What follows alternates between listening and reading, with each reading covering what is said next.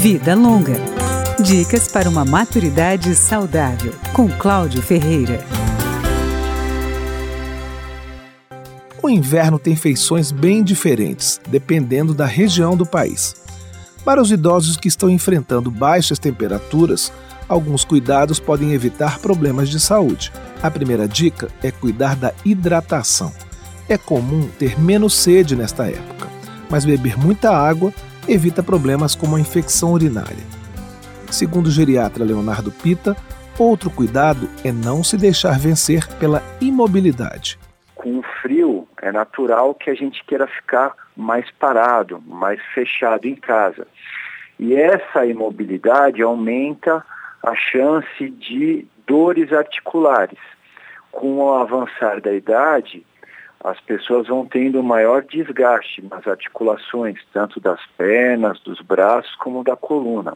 A solução é continuar com a atividade física, mesmo que seja em um local protegido, até mesmo dentro de casa. O frio também pode afetar o sistema vascular, principalmente nos idosos com mais de 80 anos. A dica do especialista, neste caso, é se agasalhar bem. É muito importante a gente ter atenção para que o idoso mantenha as extremidades bem aquecidas, porque assim a gente previne as dificuldades de fluxo no sangue nas artérias, principalmente para as extremidades. Tanto no inverno seco quanto na umidade, aumenta a incidência de doenças respiratórias alérgicas e das pneumonias.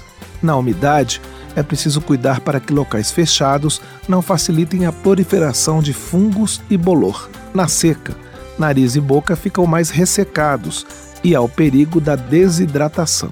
O geriatra também recomenda que durante o inverno os idosos deem preferência para alimentação líquida e quente. Vida Longa, com Cláudio Ferreira.